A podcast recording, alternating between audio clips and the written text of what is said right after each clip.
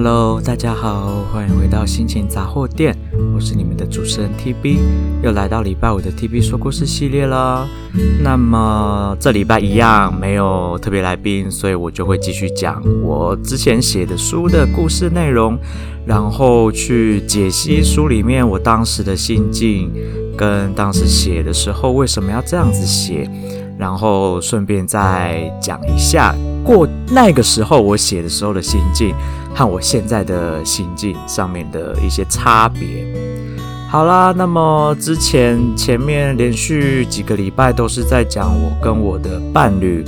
嗯，认识的过程，然后还有还有我们一起度过的一些小小的一些回忆和故事。那么接下来呢，就要讲的是我从美国回到台湾以后。呃，经历了哪些事情？虽然我才从美国回来台湾大概三年多，但是这三年多对我来说真的是嗯十分痛苦啦，好不好？就这样讲，真的是十分痛苦哦。那好险，好险的是，就是在经过我自己对于生活上的一些习惯的改变啦，或者是我对于。不一啊、自己的人生的一些不同看法的改变和转变，以及我做的一些有趣的事情，让我能够渐渐的重新回到，嗯，怎么说呢？不能说所谓的正常的轨道，因为没有所谓的正常的轨道这件事。对我来说，每个人都是有他自己一条属于他自己的路。我只是渐渐的走回我想要走的路上。虽然我现在眼前还是有很多很多的阻碍在啊、考验着我，但是至少现在的我在做的事情是开心的，是快乐的。那我走在这条路上，我就不会觉得遇到困难或者是遇到难关，我就不会特别觉得很难受、很难过，因为我知道这些事情，我总会有办法可以去跨越这些难关。那。这些我现在在做的这些快乐的事情，就是在累积我的正能量，然后累积我的力气，准备去跨越以及打破这些阻碍我的墙壁。好啦，那么接下来我就会再继续念书里面的一部分的内容，然后解析书里内容，跟分享我当时的心境跟我现在的想法。那么就开始吧。在重回名为台湾的母亲摇篮后，我得到的不是慈爱，而是接踵而来的噩耗。离开早已习惯的乐园，离开相爱的伴侣，失去维生的工作，更可怕的灾厄却是被曾经最信任的人狠狠地一脚踹入地狱。自此开始的三年，夜不能眠，在能入眠的时刻，却又总被噩梦惊醒。自己的敏感与焦虑。把自己推入不容一丝光明存在的黑暗。曾经我以为我会在这三年内死去，因为我的灵魂早已死去一半，情绪与感受渐渐消失，却仅剩绝望助。重新找份糊口的工作，却让我碰壁无数，不禁怀疑自己拥有什么能够赖以为生的技能。费尽千辛万苦找到的工作，却只是另一个修罗场。把灵魂早已遍体鳞伤的我再次的凌迟一番，无能的上司，贪婪的老板，勾心斗角的同事，我知道这是再稀松平常不过的事，但是对于早已伤痕累累的我，已经没有力气去面对这样的恶斗。我硬挺着最后一口气，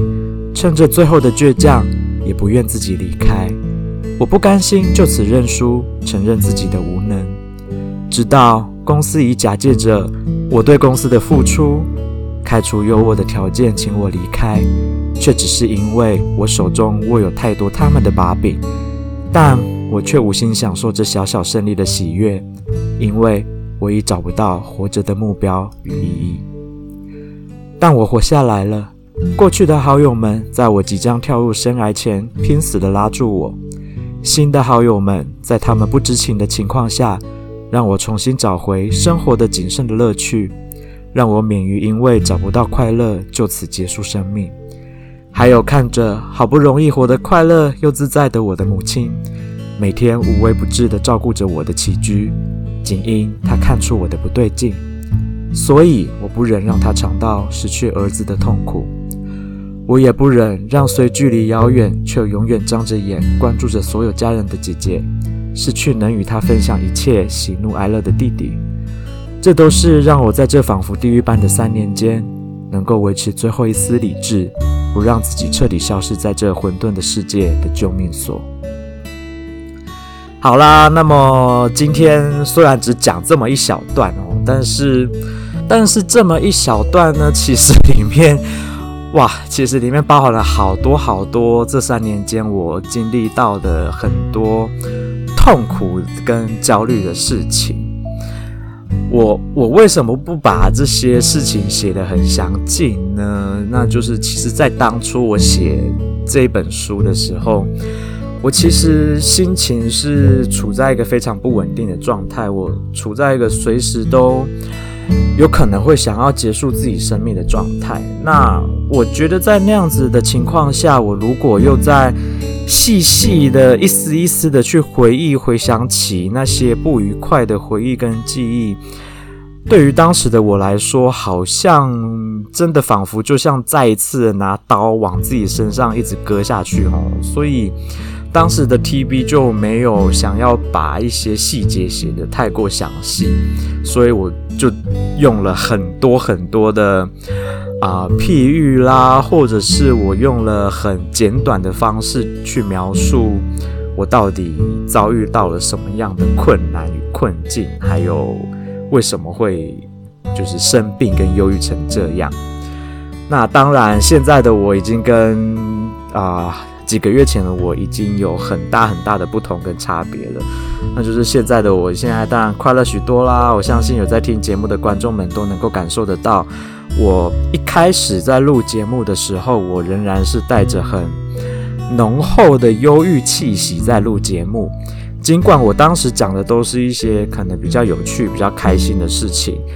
但是其实。嗯，如果有好好仔细听的人，可能会发现我的语气跟我当时的可能带出的笑容跟笑声，其实好像没有那么的真诚哦。因为的确，当时的我是有一点点强颜欢笑，就是想要故作故作镇定，然后想要去把。自己的心情沉淀下来，然后好好的去分享我的一些过去发生的快乐的事情。但是现在的我是反而能够去更诚实的面对过去那些我不想面对的事情。好啦，那我要现在要来解说我到底发生了什么事。好，我一开头提到了，在我回到台湾之后嘛，那照理说回到台湾这个我熟悉的地方，我我出生长大的地方，我得到的应该会是更多的安慰，然后更多的自在跟舒适感。可是呢，我因为已经在国外待了五年那么长的时间，然后也在这五年间。我其实，在国外的生活，我过得是很快乐的。我是过着比起在台湾，我活得，嗯，这样讲也不对。我在台湾也是有活得很快乐跟很痛苦的时候。那我在美国也是有过着很快乐跟很痛苦的时候。但是，相较于那个时候来说，我在美国是活得更快乐的，因为毕竟我当时有另一半，然后我的工作虽然不是。不是很很很符合我想要做的事情，但至少我觉得我的同事们跟我的那一份工作没有让我觉得无聊，或者是让我觉得很痛苦。虽然有不愉快的部分，但是那样子的不愉快在跟其他的不愉快相比之下，算是没有那么严重，尤其是。当时的我，因为有伴侣在的关系，我其实很多时候，我能够去分享我的日常生活，跟我的伴侣去做一些，比如说生活上的沟通啦，去交换意见啦，去把我在工作上遇到的不愉快，或者是我在人际关系上面的不愉快，我至少有一个亲密的爱人，我能够去分享，能够去发泄我的情绪。好啦，但是我因为就是如同我前面说过的，我因为某些原因，我的签证就没有拿到，没有拿到工作签证，那我的绿卡也没有拿到，所以我就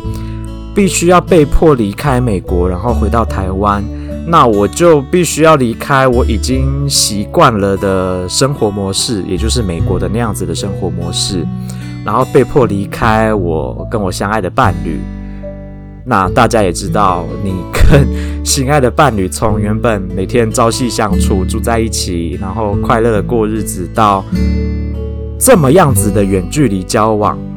这样子的一个很大的生活上的转变。是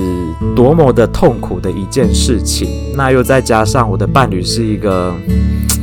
怎么说呢？我不想说他坏话，虽然我前面可能已经说他很多坏话了。好啦，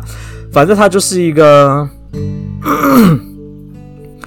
他是一个只要他自己处于一个比较不好的状态下，我说过嘛，他只要处在不好的状态下，他就谁都不联络。那我也因为这样子跟他中间。就是断断断续续的联络。那照理说，一般来讲，如果是远距离恋爱，通常大家都会想尽各种办法，能够尽量的保持联系啦。比如说每个礼拜定期的电话或者是视讯，然后定期的传讯息，然后分享互相的生活，这才是维持远距离恋爱、维持感情的方法嘛。当然，不见得每个人都这样子想。那我的伴侣就不是这样子想的人，所以他就是在一个遇到他无法面对，比如说跟我之间要被迫分开这样子的事情，以及当时因为新冠肺炎他失去他的工作，然后他在经济上面也遇到了蛮大的困难。那他在面对这些困难的时候，他就选择了封闭他自己，然后选择。不跟任何人联系，尽管身为伴侣的我，他也不跟我联系。那我们就这样子断绝联系，好蛮长的一段时间，然后中间断断续续的这样子，若有似无的，我都不晓得我跟他到底还是不是伴侣的关系吼。那当然，在前几个礼拜，我有告诉大家，其实啊。中间当然发生一些误会，导致我们没有联系。那那部分我已经解释过，这里我就不再说。好，那我回来台湾以后，我也要重新找工作嘛。可是当时因为遇到新冠肺炎，所以找工作变成一件非常困难的事。那原本呢，我所学的就是人资，那人资要在台湾找工作本来就没有那么容易。那再加上。台湾的中小企业不太喜欢用没有经验的人嘛，这想必有在找工作的人跟现在在工作的人都知道。当初大家在找工作的时候，啊、当然有些公司愿意给新人机会。好，那些公司愿意给新人机会，然后薪水也给得不错的公司，我真的是到目前为止没有碰到过，好不好？我遇到愿意给新人机会的公司，都给的薪水是低到就是。几乎不能过活的程度啦，我只能这样讲。好啦，那至于那些给的薪水，我觉得可以接受的，那他们又不接受我空有学历，但是没有实际的经验。所以呢，我在刚回来台湾的这一年，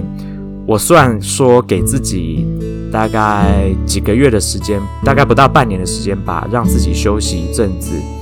因为我也想说，那个时候反正工作也不好找，我想说等。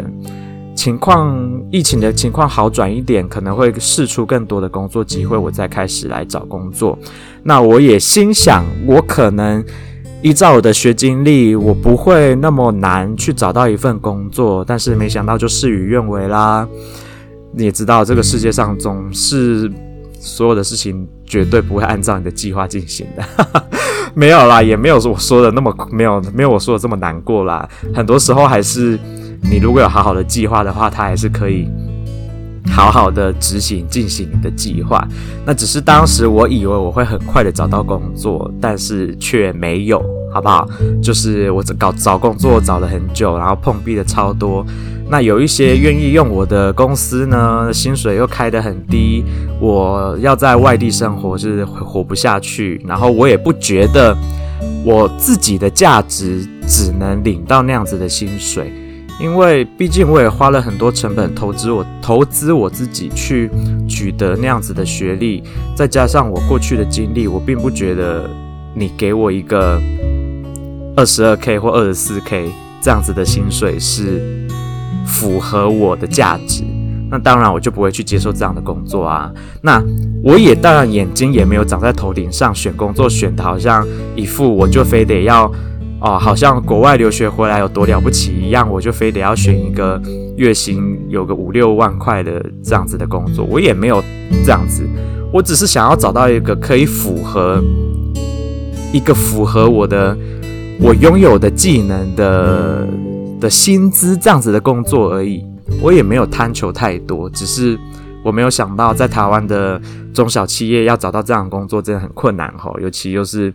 在一个非常不注重人资这一块的台湾，所以我就当时就遇到了很多困难嘛。然后，其实最让我感到难受的事情是在于我我说的被。最曾经最信任的人狠狠一脚踹入地狱这件事情，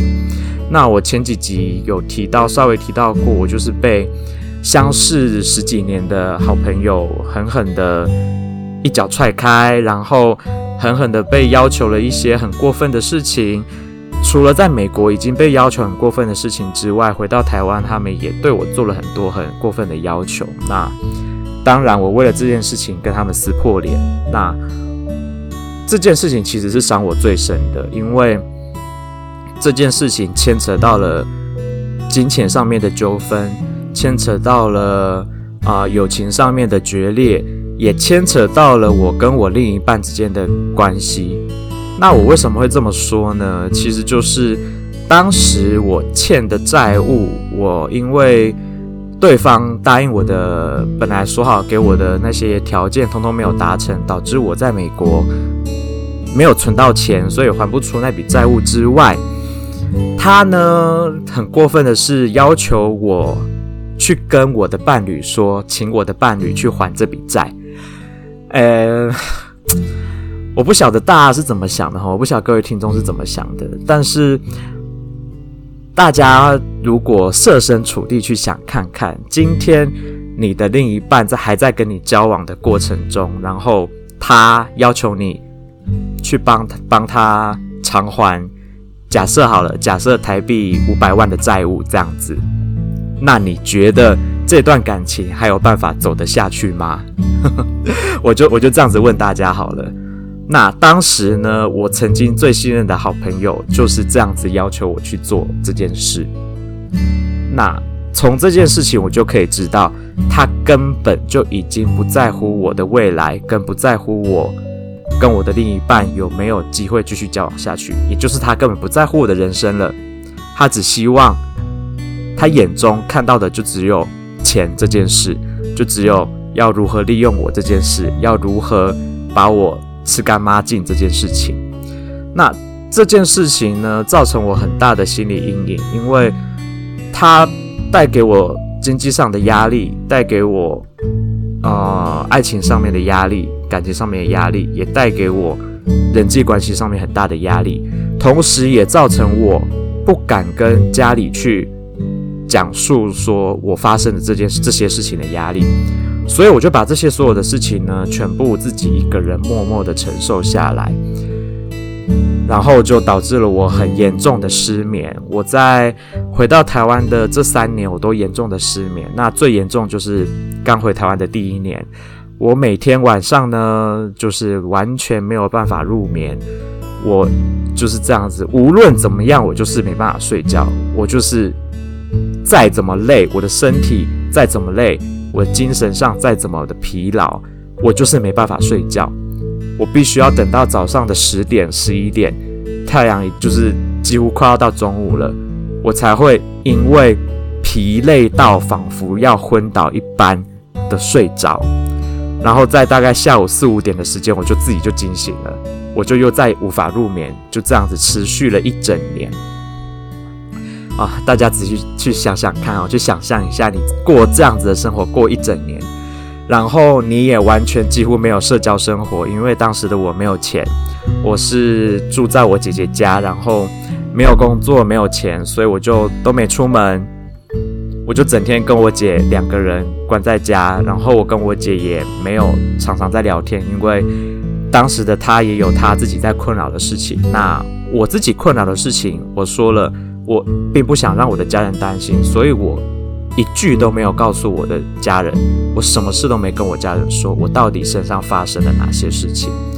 当然，我的家人有观察出我的一些不对劲啊，但是他们知道我的个性，在当时的情况下，他们如果问我，我不会讲，而且反而会对我造成更多的伤害。那我的确很感谢我的家人在这一点上面非常的了解我，并没有。去开口问我到底发生什么事，让我有时间好好的先沉淀一下。当然，这段时间我并没有办法好好的沉淀，我就是一直处在很严重的忧郁跟焦虑当中，所以我就严重的失眠。那严重的失眠又造成我更严重的忧虑跟焦虑，就是一个恶性循环啦。反正这三年间，我就是过着这样子的生活，然后。当然，后续我说我有找到我的工作嘛，但是那份工作也是我说了，就像是踏入了另一个修罗场，就是把我已经疲惫不堪的灵魂又折磨得更更加的遍体鳞伤，更加的，就是我的灵魂受伤得更严重。那至于我为什么会就是。找一份这样子的工作进去呢？那我在前几集的节目也有讲到，当初就是当时就是因为我走投无路嘛，我真的找不到一份我觉得适合我的工作，那我已经焦虑到觉得我不能再这样子一直花家里的人的钱，我必须要赶快找到工作，因为毕竟我骨子里还是有一股责任感在，我觉得。我觉得我这样子一直花家里的钱下去也不是办法，我势必得赶紧找到一份工作，然后赶紧想办法让自己能够维生，能够活下去，所以我才会嗯有一点半被骗的去去了我前公司这件事情，我之前有讲过。好啦，那反正呢，我就是在前公司也是就是耗尽了我的。谨慎、谨慎的一些能量跟我的一些热情，本来重新燃起的一些热情，在工作上面的热情又被就是前公司消磨光了，消磨殆尽。然后我也才决定就是转职到另外一个领域去。那至于啊、到底我回台湾被我曾经信任的人做了哪些事情，然后。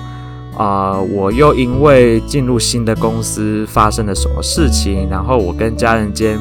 有发生了什么事情，这些细节我在书里面工作的部分有提到一些啦，但是其他的部分我通通都没有写得很详细。那当然，我答应大家，这系列就是要把这些东西就是说得比较清楚明白一点，所以我一定会告诉大家，好不好？那只是今天呢，我就先。暂时念了其中的某一小段，就是大概把我很短很短的几段文字，去把我三年内差一点就要啊、死去的这件事情，短短的带过了。那下个礼拜我会再详细的讲，我到底面临了哪些事情，让我觉得我已经。对人生好像失去希望啦，然后看不见自己的未来，然后又有哪些朋友在这样子，我在面临这样子的状况下，就是狠狠地拉住我的手，让我不至于掉入无底的深渊里面。那他们又是做了哪些事情，让我能够至少还就这样子撑着一口气活着，而不至于就是毅然决然的就。把自己结束掉了我的人生，那这些东西更多的细节会在下礼拜的说故事系列去讲更多更详细。今天就大概就是一个简单的把我写的文章念完，然后大概简单的介绍一下，哎，怎怎么会说介绍呢？简单的解析一下我的啊、刚回台湾的时候的这这三年面临的一些心灵上面的障碍跟状况。那更多的细节就在下礼拜分享给大家喽。好啦，那么今天的 T B 说故事系列先暂行到暂时到这边告一段落。我今天到底怎么了？一直吃螺丝。好啦，反正今天的节目先暂行到这边告一个段落。那么更多的细节，大家就期待下礼拜的节目，我会分享更多啊、呃。对啦，就是更多的细节，更多的 detail，然后告诉大家我呢是如何从这样子的。仿佛地狱般一般的生活，然后再活到像现在这样子，听起来大家觉得我好像有活得越来越快乐，那我也的确有活得越来越快乐。我是怎么办到的呢？往后的节目会一点一滴的去分享给大家知道。那今天的节目就先到这边喽，我是你们的主持人 TP，祝大家有美好的一天，拜拜。